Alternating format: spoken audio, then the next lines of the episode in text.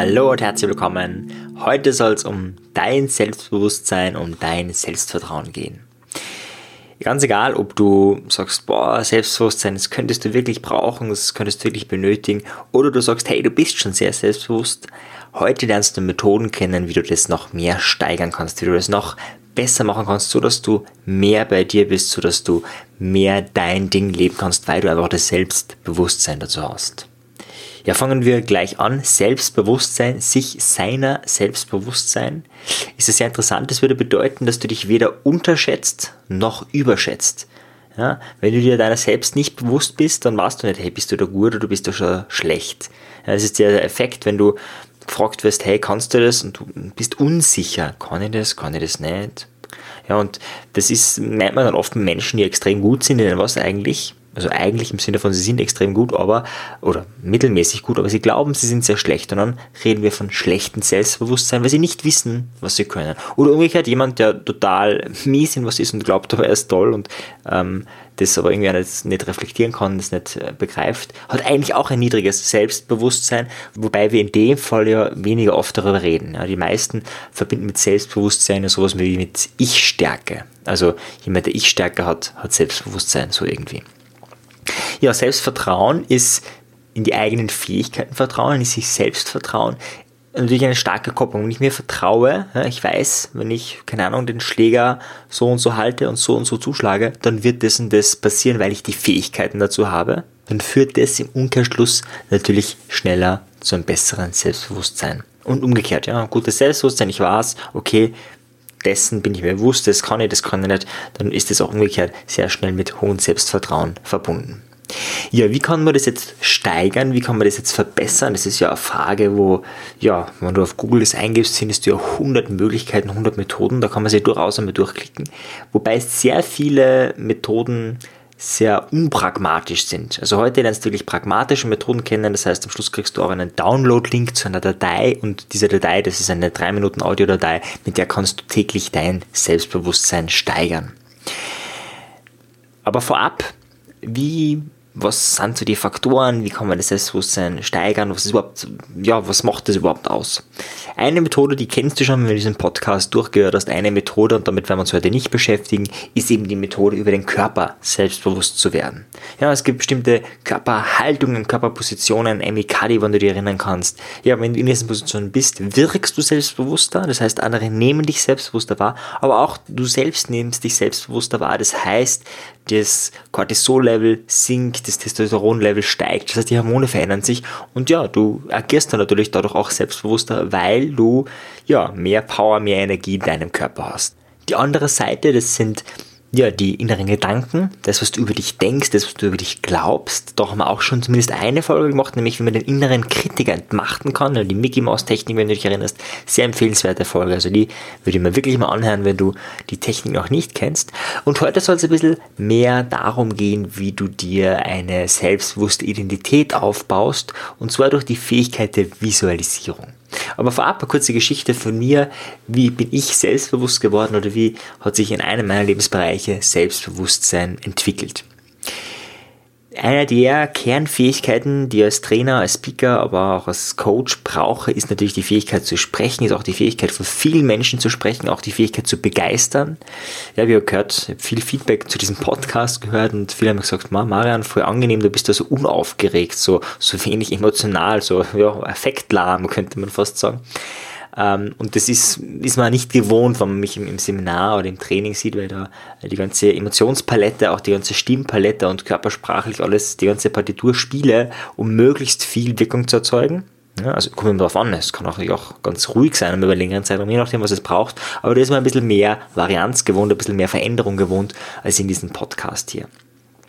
Na, auf jeden Fall, bei mir ist es eben so, Sprechen wichtige Fähigkeit und ich erinnere mich noch ganz genau an meine erste Präsentation in der Schule. Da war ich so 10, 11 Jahre alt, bin mir nicht mehr ganz genau sicher, wie alt ich da war.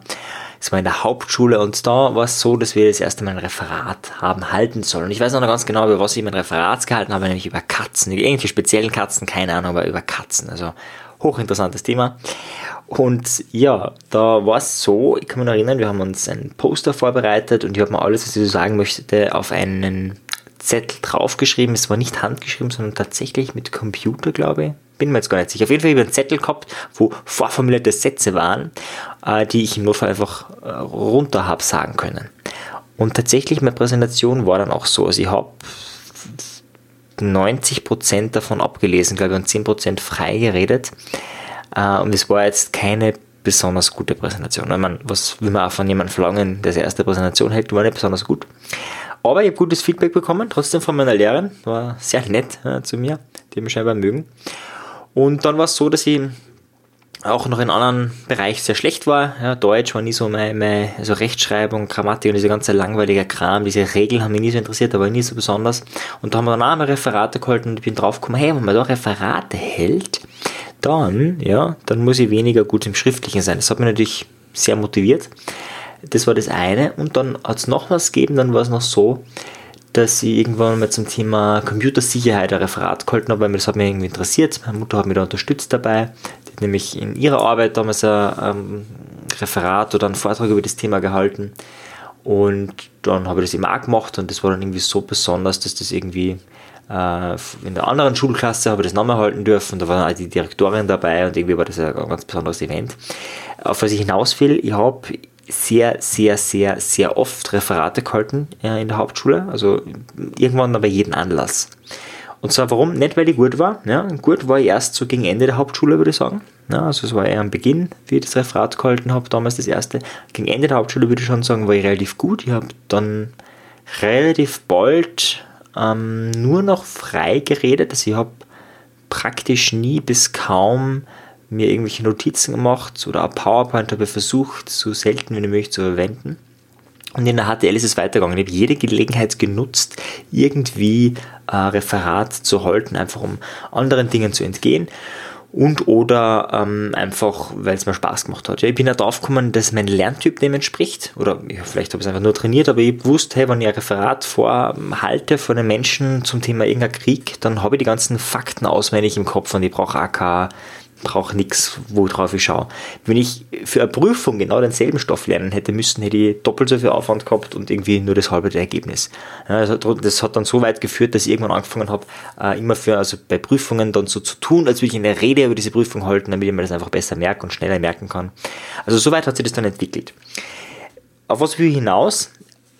Dieses Selbstbewusstsein im Bereich der Präsentationstechnik, im Bereich der Rhetorik, ich habe dann später auch Kurse besucht und seit längerer Zeit halte ich ja Kurse in dem Bereich, die haben sie, das war nicht von heute auf morgen da. Das war nicht ähm, so, dass man einfach selbstbewusst ist oder nicht selbstbewusst ist. Im Gegenteil.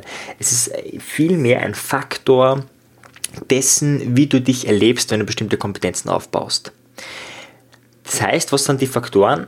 Der eine Faktor ist natürlich ganz klar, je öfter du was tust, desto besser wirst du.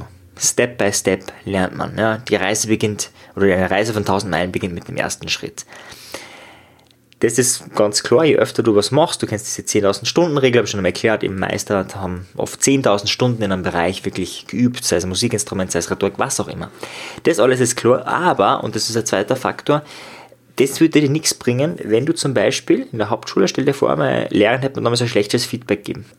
Und auch die zweite und dritte Lehrerin hätte mir ein schlechtes Feedback gegeben dann wäre die Wahrscheinlichkeit groß gewesen, dass sie gar nicht so oft Referate gehalten hätte, dass sie gar nicht so gern Referate gehalten hätte.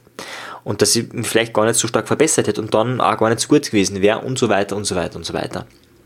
Das heißt, dieses Selbstbewusstsein ja, hat auch viel mit Feedback zu tun.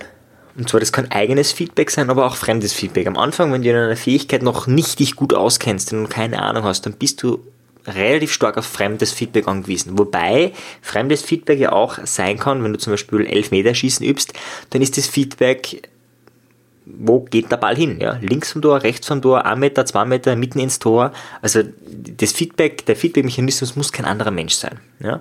Du könntest auch eine Videoaufnahme von dir selber machen, per Kamera, das habe ich übrigens später sehr oft gemacht, ich habe sicher viele hundert war nicht vielleicht sogar schon 1000 Videoaufnahmen von mir gemacht und dadurch kann man natürlich sich ständig verbessern. Man braucht nicht einmal einen anderen Menschen, man kann sie selber optimieren. Aber auf was ich hinaus will, ist, dass dieser Feedback-Mechanismus der wesentliche Teil ist, dass du selbstbewusster wirst, dass du mehr Selbstvertrauen gewinnst. Was übrigens nicht heißt, dass nur weil dir ständig alle Leute gut zureden, du selbstbewusst wirst. Ich arbeite gerade mit jemandem, die Person ist nicht so selbstbewusst und bei der ist es eher so, die, die hat immer alles gut zugeredet bekommen, aber die, die kennt die andere Seite gar nicht. Also die hat nie diese Selbst- und Fremdwahrnehmung, diesen Selbst-Fremdwahrnehmungsabgleich einen realistischen bekommen, sondern war immer alles nur toll. Wenn immer alles toll ist, könnte auch immer alles scheiße sein, weil eigentlich ist es nur eh egal. Wenn alles toll ist, ist immer alles gleich. Das ist die Differenzierung und die brauchst du. Ja? Du musst, wenn du Elfmeterschießen übst und immer nur hörst Tor, Tor, Tor, in Wirklichkeit hast du aber daneben geschossen und du bist aber irgendwie verhüllt und kriegst es nicht mit, ja, dann wirst du nicht besser werden. Ja? Dann wird dein Selbstvertrauen sich nicht steigern, wenn du dann auch wirklich einmal ein Spiel hast und merkst, hey, irgendwie normalerweise hat es Kassen Tor, aber jetzt triff ich nicht einmal, was ist, was ist denn da? Ja? Stell dir vor, also im Training ja, hast du eine Augenbinde oben, die wird immer Tor zugeschrien und danach ähm, siehst du es ohne Augenbinde und kommst drauf, hey, irgendwas passt da nicht, irgendwas stimmt da nicht. Das heißt, ähm, um das geht es nicht. Es geht nicht darum, alles als äh, positiv zu empfinden. Wobei die Birkenbilder ein spannendes Modell entwickelt hat, die meint, wenn jemand neu eine Fähigkeit lernt, darf man null, gar kein Feedback geben und erst je besser die Person wird, desto mehr Feedback und desto kritischer, desto kritischeres Feedback darf man geben wenn man will, dass die Person sich optimal entwickelt. Das heißt, am Anfang darf man wirklich nur gut zureden und dann, ja, wenn man so ein bisschen die ersten Schritte gemacht, also am Anfang ist es schon mal toll, dass man den Ball getroffen hat, so auf die Art, ja. Dass das nicht ins Tor geht, ist wurscht. Ja, aber man hat den Ball getroffen. Äh, und dann geht's immer, also nicht, dass man jetzt den da Feedback bräuchte. Ja, also da allein, da man ja selbst sieht beim, beim Torschießen, da bräuchte man das ja nicht, aber jetzt einfach so als Metapher gesprochen. Das ist einfach toll. Wie gesagt, Ball und dann geht es irgendwann weiter, dass man sagt, hey, da können wir schauen und in die Richtung und sowieso und überhaupt. Ja, jetzt die Frage, wenn du dich da schlecht entwickelt hast, wenn du dein schlechtes, was heißt schlechtes Umfeld, aber ein Umfeld, was nicht sehr zieldienlich war, zieldienlich im Sinne von mehr Selbstbewusstsein, im Sinne von mehr Selbstvertrauen, wenn es nicht so optimal war, und das war es wahrscheinlich bei eh niemandem von uns, ja, also natürlich bei den einen besser, bei den anderen schlechter, aber so wirklich jemand mit einem eisernen Selbstvertrauen, mit jemandem, der wirklich so mit voller Kraft drinnen steht. Ja, befreundeter Therapeut nennt es den doppelten Boden. Also jemand, der irgendwie ständig glaubt, oh Gott, der bricht ein, er bricht ein, er bricht ein und das ganze Selbstbewusstsein ist irgendwie so, oh Gott, fragil und man, man glaubt, man jeden Moment, äh, ja, man bricht da ständig ein, man könnte jeden Moment runterfahren und sterben. Und irgendwann bricht man richtig durch und merkt, also doppelter Boden, drunter ist ein Fundament. Und wie kann man dieses Fundament finden? Wie kann man zu diesem Fundament hinkommen? In der Geschichte merkt man schon, ja, in der Geschichte ist so die Analogie, hey, wenn du mal so richtige Krise hast, dann mal so richtig einbrichst, dann findest du dein Fundament. Jetzt könnte es aber sein, dass du vielleicht nicht so lange warten wirst oder einfach jetzt schon was für dein Selbstbewusstsein tun willst und jetzt nicht nur auf Feedback warten möchtest, sondern nicht nur einen Abgleich machen möchtest. Ja, und dann gibt es ein paar coole Übungen, also es gibt jetzt wirklich viele Übungen, du kannst im Internet mal schauen. Ich habe jetzt einfach mal ein, zwei Übungen hergenommen, die ja nicht so Usus sind, die, die du nicht so schnell im Internet findest. Und das eine, wie gesagt, gibt es als gratis Download im, wenn du in den Show Notes schaust, kannst du da draufklicken und da kannst du das dann einfach runterladen und dann jeden Tag einmal diese Übung zum Beispiel machen. Und zwar die erste Übung, die werde ich dir jetzt live mit dir machen. Also wenn du im Auto bist oder so, dann lieber nicht machen, ja. Wenn du gerade am Laufen bist, dann kannst du vielleicht kurz zwei Minuten anhalten und Übung machen. Ansonsten such dir einen Platz, such dir einen Raum, wo du wirklich zwei Minuten dich entspannen kannst, wo du die Augen schließen kannst und wo du ganz du selbst sein kannst. Und dann atme einfach mal dreimal tief ein und aus.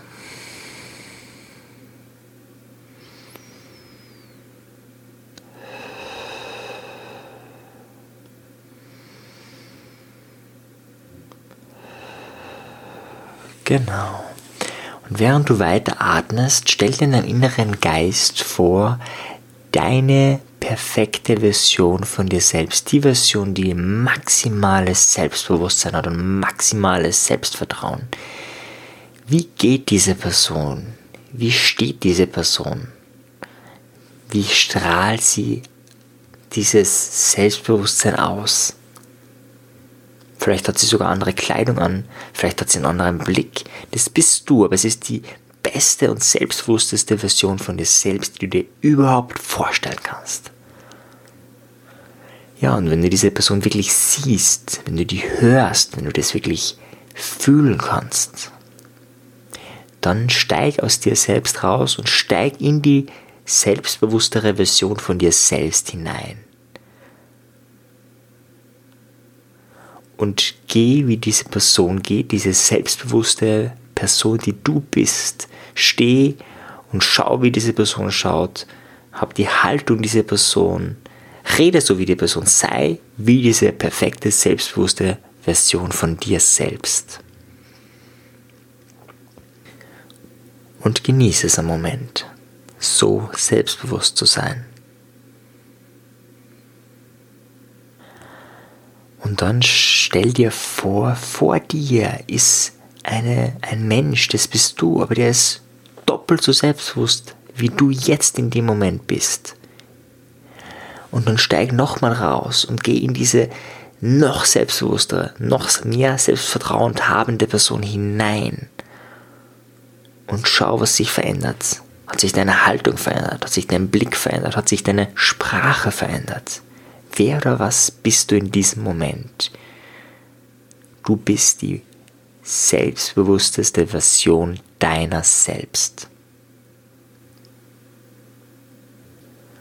Und genieße es. Und stell dir einen Augenblick vor, dass du mit diesem Menschen, der du jetzt bist, dieser selbstbewusste Mensch, dass du mit dem den Alltag bestreitest. Und stelle vielleicht ein, zwei Situationen vor, die du heute bewältigen wirst. Und stell dir vor, wie du das mit dieser selbstbewussten Version deiner selbst tust.